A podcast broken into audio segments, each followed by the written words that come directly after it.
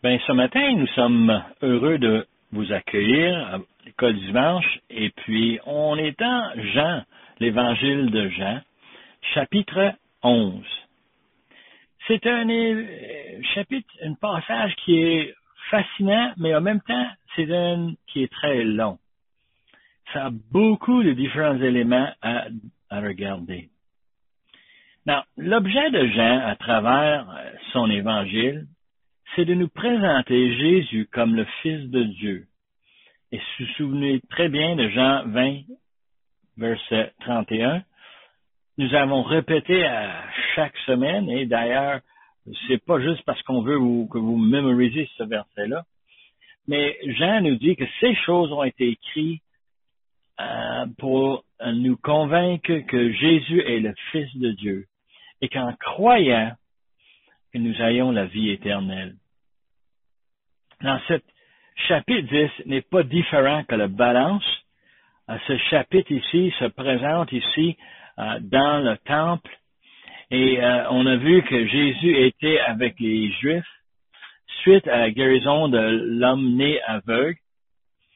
Et dans la confrontation avec les Juifs, il est constamment en train de les opposer. Leur religion est et ils veulent que eux autres le croient comme étant le Fils de Dieu. Et enfin, à la fin de verset euh, chapitre 10, il nous dit, vous ne croyez pas en moi, mais croyez dans les œuvres. Et il faut comprendre que Jésus, tout le long de son ministère, approchait la nation juive avec un enseignement qui était radicalement différent. Et pour ajouter la crédibilité à cette, cette annonce, il a fait miracle par-dessus miracle. Et on a vu dans les trois autres évangiles plein de toutes sortes de miracles. Jean en a choisi une série de sept. Et il voulait montrer les pouvoirs surnaturels de Jésus. Le premier, si vous vous souvenez, c'est dans le chapitre 2 où qu'on a eu la transformation de l'eau en vin. C'est un miracle, peut-être pas le plus spectaculaire, mais c'est le premier. Et ensuite, il a passé à la guérison du fils de l'officier dans chapitre 4. Ce qui m'a beaucoup impressionné avec cette guérison, c'est qu'il l'a fait par télécommande. Il a dit à l'officier, rentre chez toi, ton fils est bien. Et quand l'officier est rentré chez lui, ses serviteurs lui ont dit, ton fils, il va bien. Et il lui a posé les questions en le disant à ses serviteurs, quand est-ce qu'il a été mieux? Et ils ont donné l'heure où ce que euh, tout a changé. Et l'heure, l'officier savait que c'était Jésus au moment qu'il avait parlé et Jésus avait dit que son fils allait bien. Alors, il voyait vraiment le, capacité de, Jésus, euh, pas mal plus spéciale qu'on peut imaginer. Non, le troisième, c'était la guérison du paralytique à la piscine de Bethesda en chapitre 5. Et vous vous souvenez très bien comment est-ce que ça, ça a viré. Euh, on a tourné le dos sur Jésus après qu'on lui a guéri. Il est allé voir les Juifs pour dire c'est, ce Jésus qui m'a guéri et qui m'a dit d'amener mon lit à le sabbat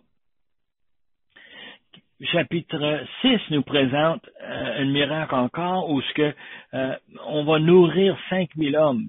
Et, bien sûr, les épouses et les enfants, euh, c'était probablement plus proche de 20 000 personnes. Et on a cette notion qu'on va faire de la nourriture. Là, vous autres, les madames, vous êtes très familiers avec l'idée de préparer la bouffe, n'est-ce pas? Et de préparer la nourriture pour 5000 personnes et leurs familles qui se présentent chez vous. Wow! Un instant, ça représente toute une œuvre. Et ce que le Seigneur a fait ça avec euh, cinq petits pains et trois petits poissons. Dans le chapitre 6, Jésus a marché sur l'eau. Et ça, c'est un autre miracle que Jean nous veut nous montrer que Jésus est bien plus qu'un homme ordinaire. Dans le chapitre 9, on a vu le sixième de ces miracles, la guérison de l'homme né aveugle. Et c'était fascinant lorsqu'on voit comment cet homme a commencé à croire dans Jésus comme étant un homme envoyé de la part de Dieu. Et quand il est interrogé par euh, euh, les Juifs, comment est-ce qu'il défend Jésus et comment à la fin, c'est lui qui trouve Jésus dans le, temple et Jésus se présente devant lui, il dit, euh, tu sais-tu qui, qui, qui t'a donné cette miracle? Il dit non, il dit, c'est celui à qui tu parles. Et l'homme avait tombé à ses pieds pour l'adorer parce qu'il savait que Jésus était le Fils de Dieu. Mais le septième se trouve dans ce chapitre ici, et c'est la résurrection de Lazare. Euh, euh, c'est euh, un, des preuves pour montrer le pouvoir de Jésus. Et tout le long, on voit comment ce que Jésus est en train de faire des choses de plus en plus spectaculaires. Et quand on arrive à la résurrection de Lazare, je dirais que c'est quasiment comme le summum. La plus grande chose miraculeuse qu'on pourra faire, c'est de ramener quelqu'un qui est mort à la vie. Dans ce récit est long, 57 euh, euh, versets. Il y a plusieurs volets, mais tout au sujet de la foi des participants. Ils sont préoccupés tous avec les choses présentes, les événements, les circonstances, les problèmes de la vie. Ah, et les événements dans ce passage servent pour tourner nos yeux vers Jésus. Et c'est ça mon objectif pour vous aussi.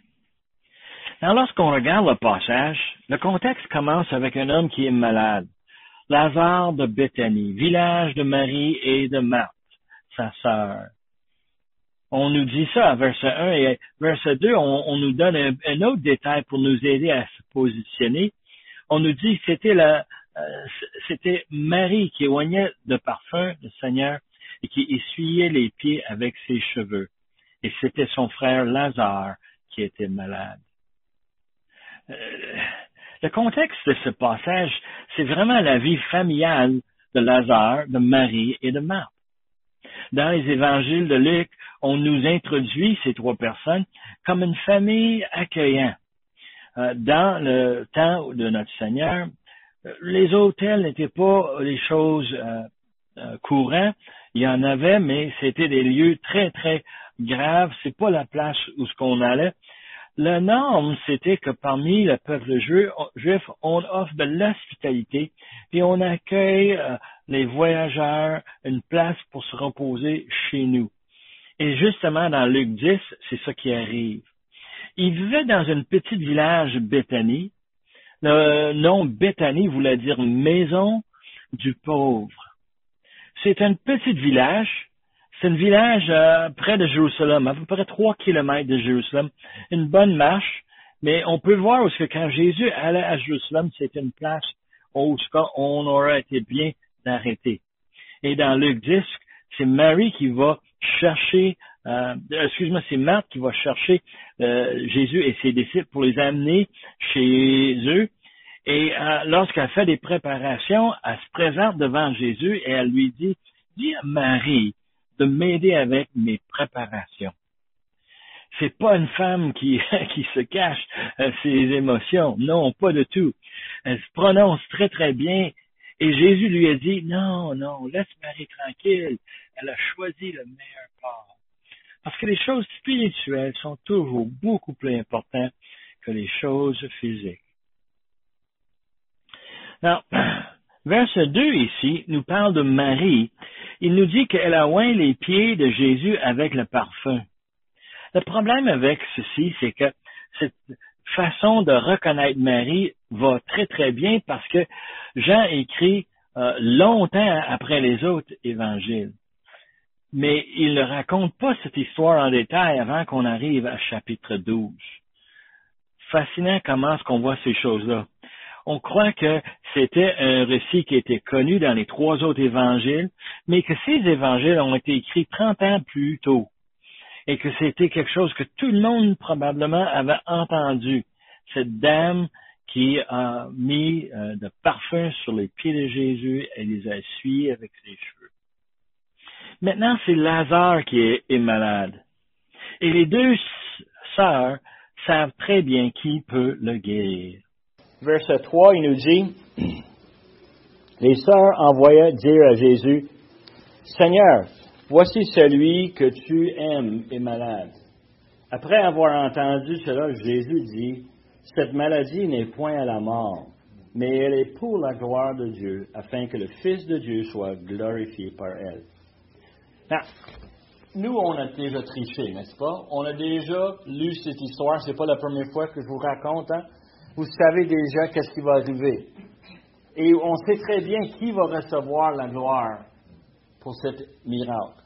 C'est pour Dieu, c'est pour Jésus oui, on est content pour Lazare. Quand quelqu'un est, malade euh, et, ils, sont guéris, euh, c'est des bonnes nouvelles. Quelqu'un qui est mort, qui est ressuscité, c'est vraiment des bonnes nouvelles. Mais c'est rien comparé à la gloire qu'on donne à notre Seigneur. Et on a cette notion ici que c'est une, maladie qui va servir le Seigneur. Et c'est ça que Jean veut convaincre euh, son auditoire. Il le dit. Now, les sœurs, ils savent très bien à qui ils s'adressent. Et euh, Jésus semble donner un indice qui est faux, n'est-ce pas? Il dit cette maladie, quoi, n'est point à la mort. C'est pas une maladie qui rend la mort, c'est une petite rhume, une petite grippe. Ça, c'est la première réaction. Si moi j'avais été un des disciples, j'étais là, j'aurais dit, pas grave. Jésus ici. Il est omniscient, un autre de ses hein, pouvoirs surnaturels. Il sait, il sait. Ben, si Jésus sait que ça ne mène pas à la mort. Mais nous, nous savons, parce que nous, on a lu qu'il va mourir, mais Jésus va le ressusciter. Jésus regarde beaucoup plus loin que la simple maladie, l'homme qui est couché avec euh, euh, un problème quelconque. Et, on, le voit très bien. Now, c'est qu'il euh, dit ces choses-là. Il dit, verset 5, que Jésus aimait Marthe. Et ça, c'est. Il dit, il aimait Marthe et sa sœur et Lazare.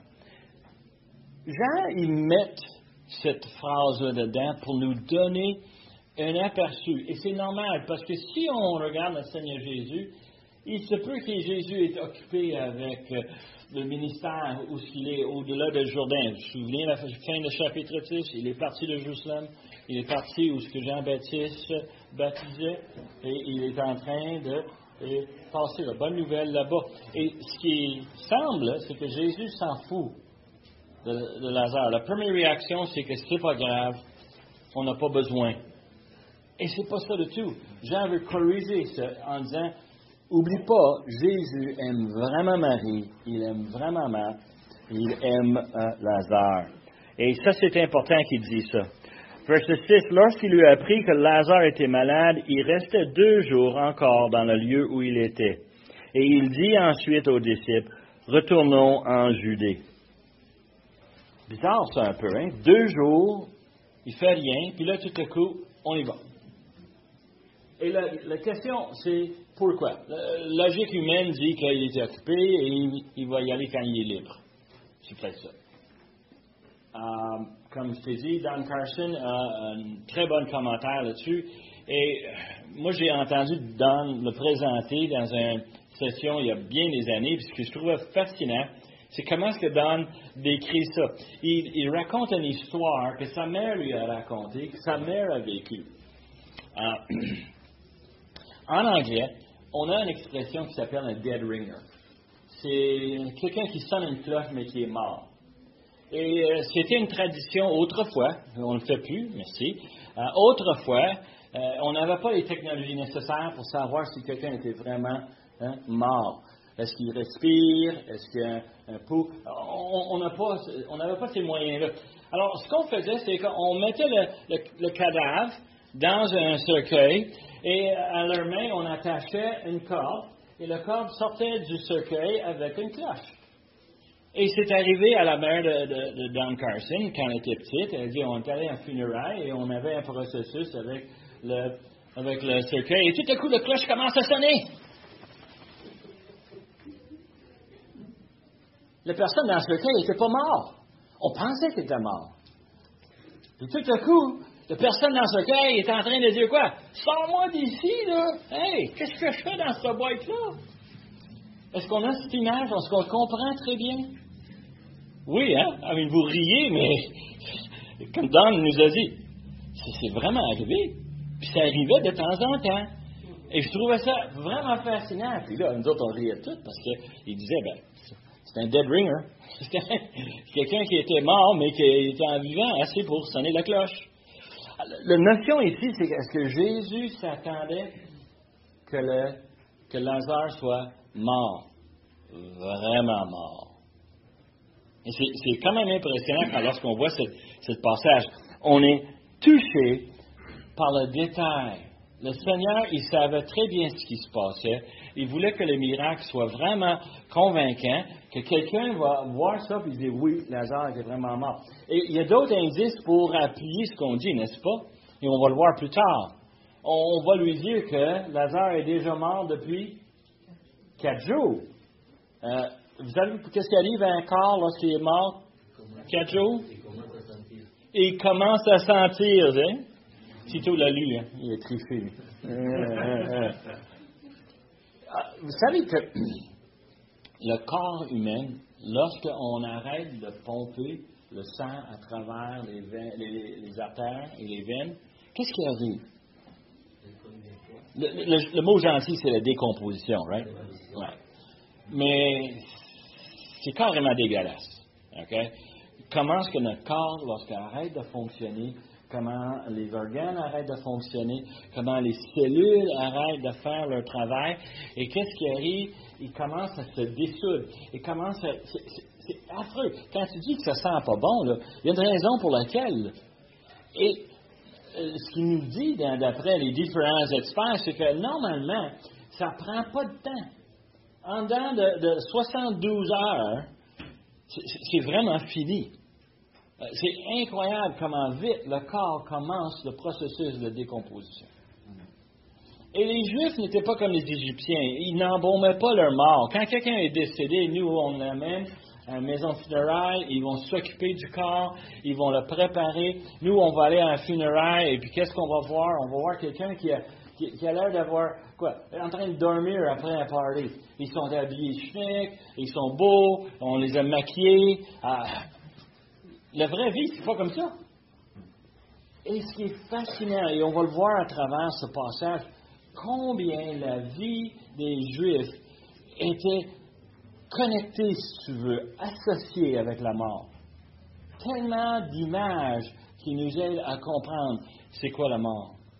Euh, juste pour vous donner un aperçu, lorsqu'il allait offrir un sacrifice, c'était pas quelque chose de rose normalement, la personne qui a amené un agneau pour un sacrifice, hein, on mettait notre main sur le, tête de l'agneau et le prêtre égorgeait l'agneau devant nous.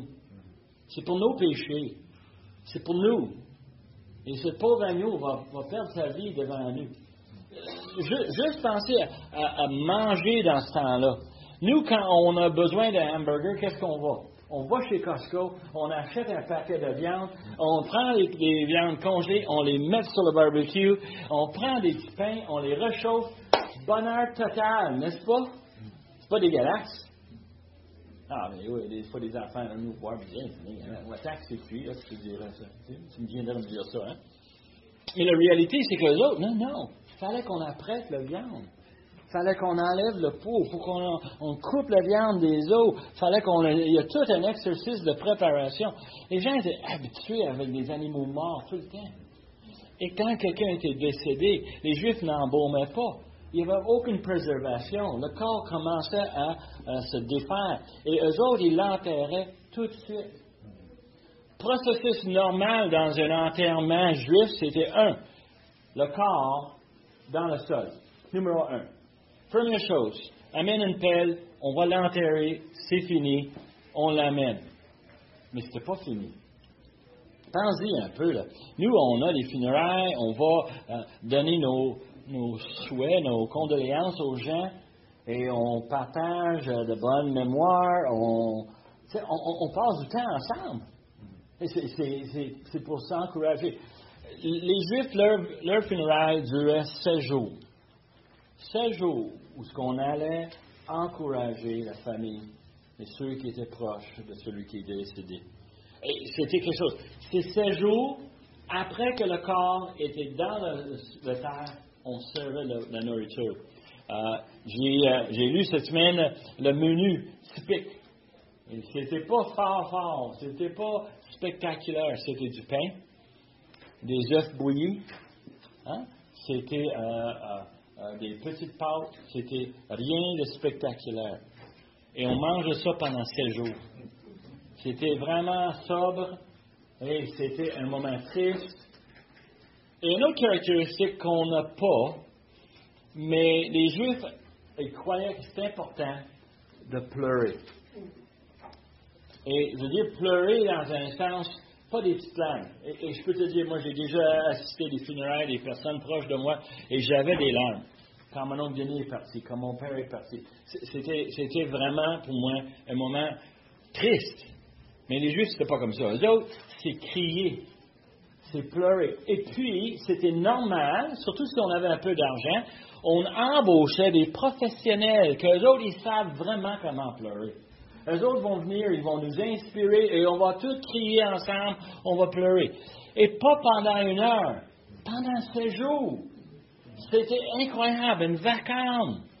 Et c'était une autre façon. Pourquoi? Parce que les autres, la mort, ils sont très habitués. Il est parti, Lazare, il est dans la terre, c'est fini. Il n'y a pas de fermeture à part du fait qu'on est là et ensemble, on s'encourage. On s'encourage dans notre tristesse. Now, quand Jésus dit on va, on va y aller, les disciples, eux autres, y réagissent. Verset 8. Les disciples lui disent Rabbi, les Juifs, tout récemment, cherchaient à te, te lapider. Les disciples se souviennent très très bien de chapitre 10. Et comment? Et Jésus s'est évadé et il cherchait à le lapider parce qu'il s'est identifié comme le Fils de Dieu. Et pour eux autres, c'était blasphème. Et Jésus répondit quelque chose de spécial, de surprenant. Il dit, n'y a-t-il pas douze heures au jour? Si quelqu'un marche pendant le jour, il ne bronche point, tombe pas, hein? parce qu'il voit la lumière de ce monde. Mais si quelqu'un marche pendant la nuit, il bronche, il tombe. hein? Et parce que la lumière n'est pas en lui. Jésus parle ici de 12 heures. C'est quoi les 12 heures? Ben, c'est le lever du soleil jusqu'au coucher du soleil. Ils n'avaient pas l'électricité qu'on a aujourd'hui avec les, euh, les lumières d'ailes qui sont brillantes et peu coûteux. Ah, on aime tellement ça. Nous, on peut travailler, quoi, de 5 heures du matin jusqu'à minuit, si on veut. Mais les autres 12 heures représentaient l'heure normale du travail. Et quand on travaillait, on travaille avec la lumière, on voit ce qui se passe, on sait ce qui arrive. C'est normal. Et c'est ça que Jésus est en train de dire à ses disciples. On y va. Pourquoi? Parce que c'est normal. C'est ce qu'on fait. Mon grand frère, euh, lui, était responsable d'une entreprise et puis euh, euh, je suis allé lui aider une fois et je trouvais que dans les choses qu'on faisait, ça coûtait cher. On envoie les choses par la poste et euh, ça coûte presque le prix. Il travaille pour euh, Grace to You et puis on, envoie une Bible, puis le coût du Bible, la moitié, c'est quasiment le transport aujourd'hui. Et j'ai trouvé, hey, c'est bien trop cher, ça. Et mon frère m'avait regardé, puis avec euh, les bras comme ça, il dit, bien, c'est ce qu'on fait. Quelqu'un a commandé une Bible, on lui envoie une Bible. Si c'est cher, c'est ça qu'il faut faire. On fait qu'est-ce qu'on fait. Et Jésus est en train de dire aux disciples, oui, c'est, c'est dangereux de retourner près de Jérusalem, mais c'est ce qu'on fait. Ce qu'on devrait faire.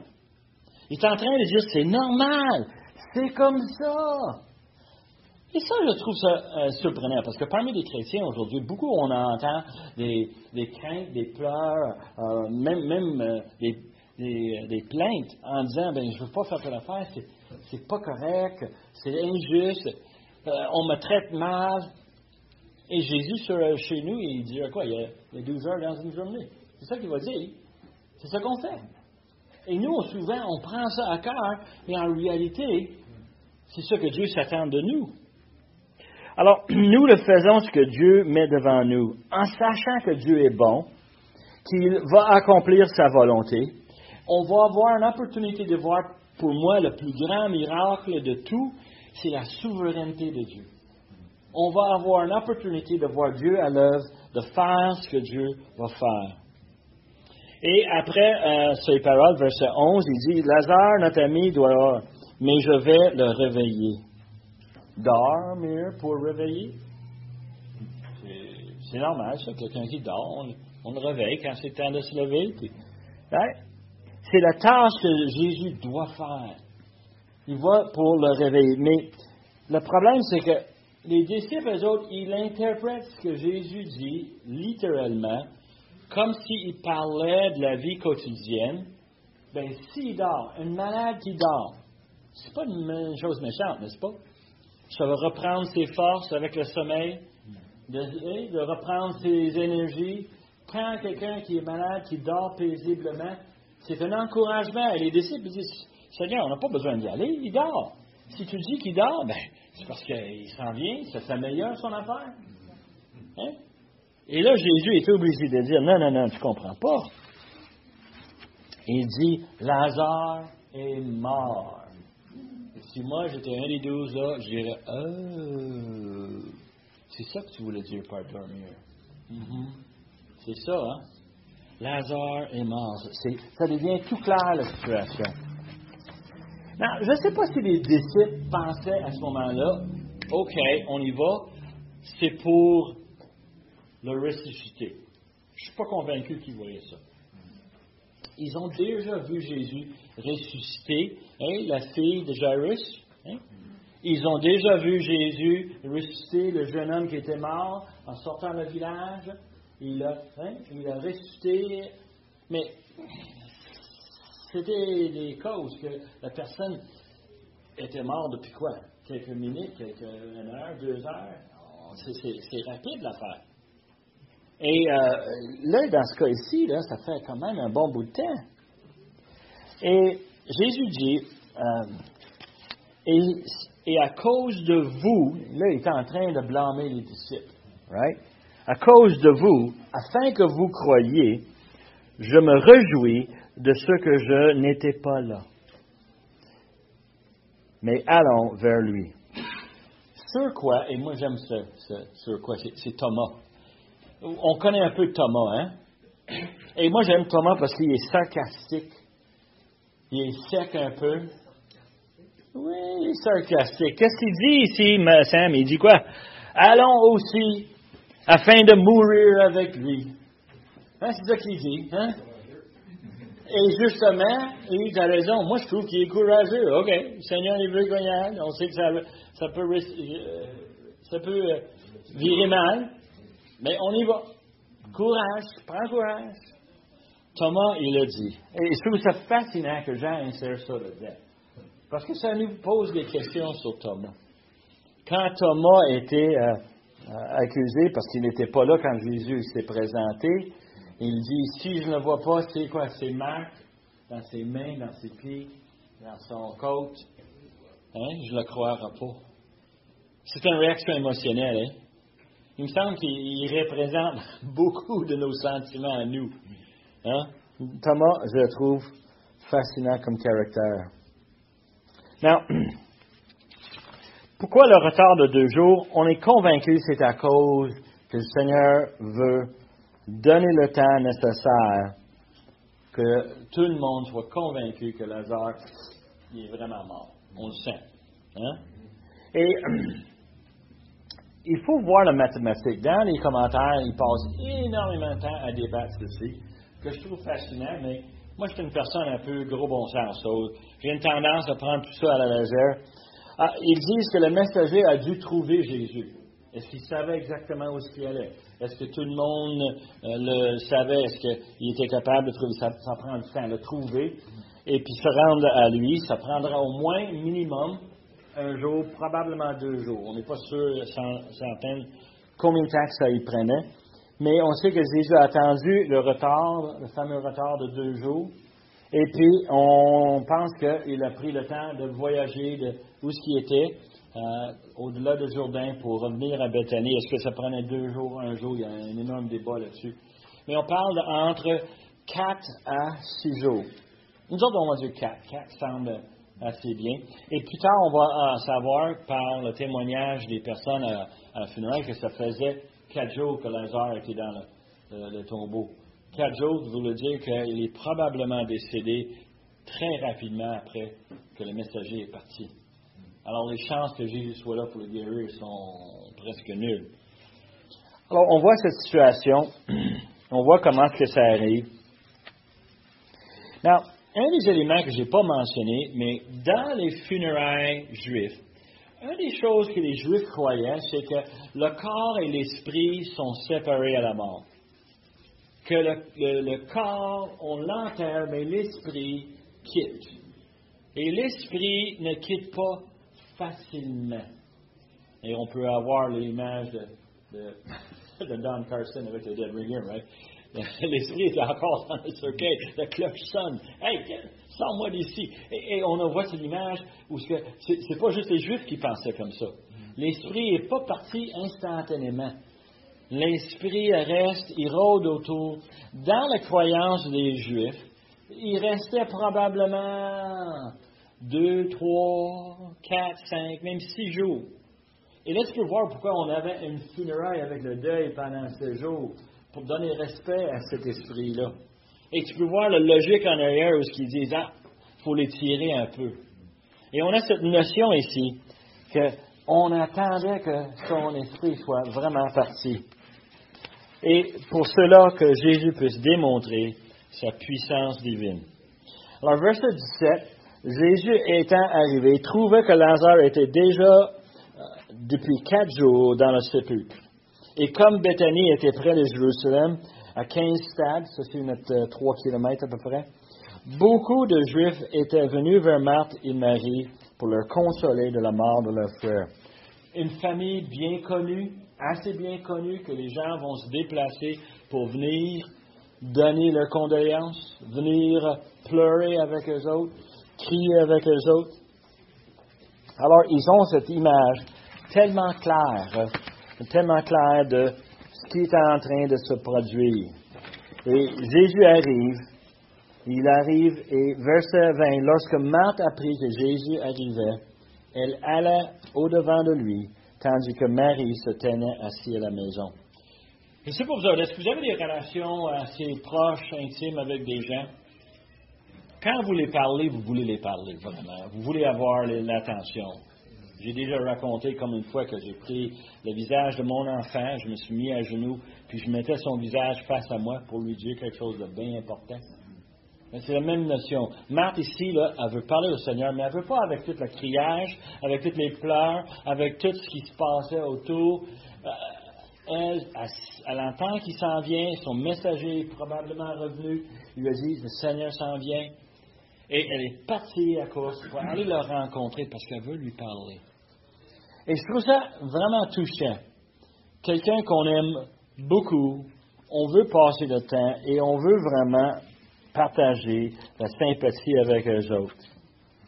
Alors, verset 21, Marthe dit à Jésus, Seigneur, si tu eusses été ici, mon frère ne serait pas mort.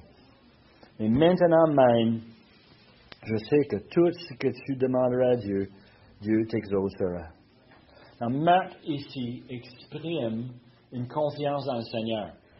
La question que j'ai, et je n'ai pas de réponse parfaite, est-ce qu'elle avait une confiance que Jésus était pour euh, ressusciter Lazare?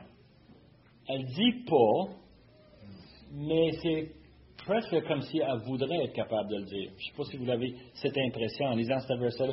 Tu quand même. Euh, c'est quoi tes intentions quand elle dit ces choses-là? Et on sait par la balance de passage que Marthe, elle a une bonne connaissance de toutes les promesses de l'Ancien Testament, à un point qu'elle est capable de dire, Seigneur, je sais que tu es capable de faire ce que tu peux. Et je sais que j'ai confiance en toi. Et Jésus lui dit, verset 23, ton frère ressuscitera. Et elle répond, je sais, lui répondit Marthe, qu'il ressuscitera à la résurrection au dernier jour. Cette promesse qu'elle sait, qu'elle comprend, elle a une assurance de savoir que Lazare, il va se ressusciter à la fin. Et euh, Jésus lui dit, je suis la résurrection et la vie. Celui qui croit en moi vivra, quand même qu'il sera mort. Et quiconque vit et croit en moi ne mourra jamais. Et là, le, piège intime, hein? il dit quoi? Crois-tu cela? Ah euh, Jésus met Marthe au, mur, puis il dit, est-ce que tu crois? Elle dit, oui Seigneur, je crois que tu es le Christ, le Fils de Dieu, qui devait venir dans le monde.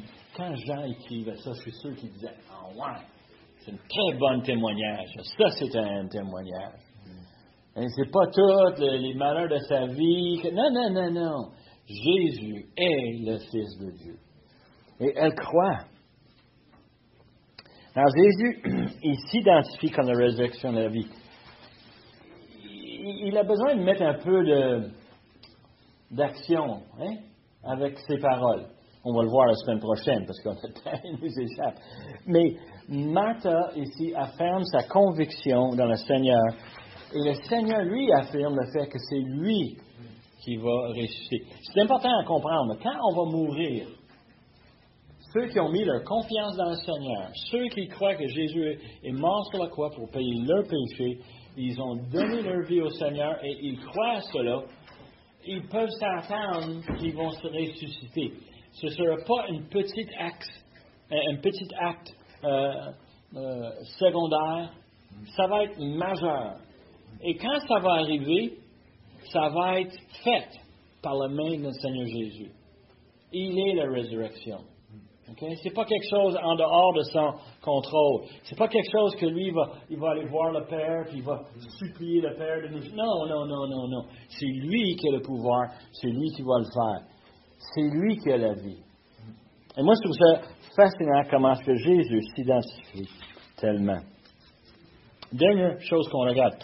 Ayant ainsi parlé, s'en allait, ça c'est Marc, pour euh, euh, parler secrètement avec Marie, sa sœur, et elle lui dit, le maître est ici, il te demande. Dès que Marie eut entendu, elle se levait promptement et alla vers lui. Et car Jésus n'était pas encore entré dans le village, mais il était dans le lieu où Marthe l'avait rencontré. Les Juifs qui étaient avec Marie dans la maison et qui le, le l'ayant vu se lever promptement et sortir, le suivirent, disant, Elle va au sépulcre pour y pleurer. Encore plus de pleurs, plus de criage. Hein? Et lorsque Marie fut arrivée là où était Jésus et qu'elle le vit, elle tomba à ses pieds elle lui dit, Seigneur, si tu eusses été ici, mon frère ne sera pas mort. Marie aussi, elle a des convictions. Marie, elle a tellement confiance en le Seigneur, mais elle voit ça comme étant celui qui pouvait guérir la maladie. Et euh, elle est encouragée par le fait que Jésus est arrivé. On le voit de façon qu'elle arrive. Et dans son esprit, c'est trop tard. Est-ce que vous avez jamais pensé ça que c'est trop tard? Moi, ça m'arrive souvent. Je vois les choses arriver, puis je dis, ah, tiens, ça y est, c'est fini. Pour découvrir que quoi? C'est pas fini. il y a un autre volet, il y a un autre élément. Euh, souvent, à l'ouvrage, quelque chose va arriver, j'ai des projets en marche et on va nous dire, ah, plus de budget, tu peux rien faire, arrête on arrête le travaux, on, termine tout, on, on, sert tous les outils, on fait plus rien. Trois semaines plus tard, on a trouvé l'argent, recommence. Mais j'ai tout envoyé le monde ailleurs. Qu'est-ce que je vais faire maintenant? Panique totale. Hein? Est-ce que tu vois ça des fois, les choses dans la vie? On pense que c'est tout fini, mais c'est pas. Alors, je vais me raconter cette petite anecdote, mais ma, belle-sœur est venue avec son mari et ses enfants chez nous et Christiane avait préparé une énorme pâte de pizza pour leur faire manger. Et nous autres, on avait hâte et tout. Et les deux dames parlaient dans la cuisine. Christiane a mis la pâte dans le four pour la faire lever. Elle a mis une serviette par-dessus pour la garder l'humidité. Et puis, elle continue à parler, parler, parler, parler. Et euh, dans l'après-midi, elle, s'en va, puis elle allume le poêle pour préparer le préchauffé pour faire la pizza. Et on continue à parler, parler, parler, parler pour réaliser qu'elle n'a jamais sorti la pâte, elle n'a jamais étiré la pâte, elle n'a jamais mis ça sur les tôles. Elle voit les tôles vides et puis elle voit le four allumé. Mais où est-ce qu'il y a la pâte? Oh non! Et je me souviens comment que ma chère épouse était tellement déçue. Elle ouvre ça, puis elle a une grosse motte de pâte qui est moitié cuite. Le, linge de vaisselle été cuit dedans. Euh, elle était vraiment déçue. Et ma belle-sœur était à côté d'elle, puis elle voyait, puis elle dit Ah, ben, c'est dommage, c'est dommage. Là, ma belle-sœur, elle dit T'as-tu des pains, pita? Tu en as Oui, j'en ai dans le congélateur. On va les dégeler. Puis elle a sorti ça, puis la sauce, puis le, pepperoni, puis le fromage. Ils ont, fait des pizzas délicieux avec des pâtes. Et c'était drôle parce qu'on était tellement déçus.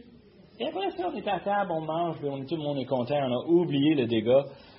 Incroyable comment est-ce que la vie est comme ça, n'est-ce pas? Et Jésus est en train de dire, c'est pas fini, Marie. C'est pas fini. Je termine là et on va continuer la semaine prochaine. Mais entre-temps, pense au fait est-ce que nous, on a assez d'évidence pour croire que Jésus est le Fils de Dieu? C'est ça la, question que euh, Jean nous pose à travers l'Évangile, et c'est à nous à répondre.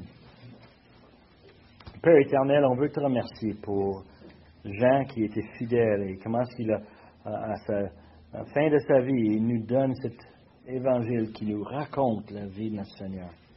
Et Seigneur, on était vraiment touchés par le, à ce passage par les miracles que Jésus a déjà faits, par le miracle que Jésus va faire.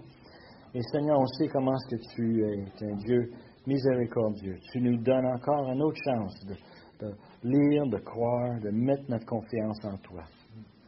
On te remercie pour le fait que ta souveraineté a tellement bien dirigé les événements. Et Seigneur, on demande que tu puisses nous aider à être des témoins de cette souveraineté, de parler ça ouvertement aux gens autour de nous, que tu nous aimes, que tu as envoyé ton Fils, et on n'a que de l'accepter. Seigneur, c'est pas facile, je sais, on est rempli de péchés, il faut tourner de nos péchés. Et Seigneur, on voudrait que tu nous touches par ton Saint-Esprit, touche les personnes autour de nous pour qu'on ait témoignage euh, à porter de fruits. Nous demandons ces choses par le beau nom de Jésus. Amen.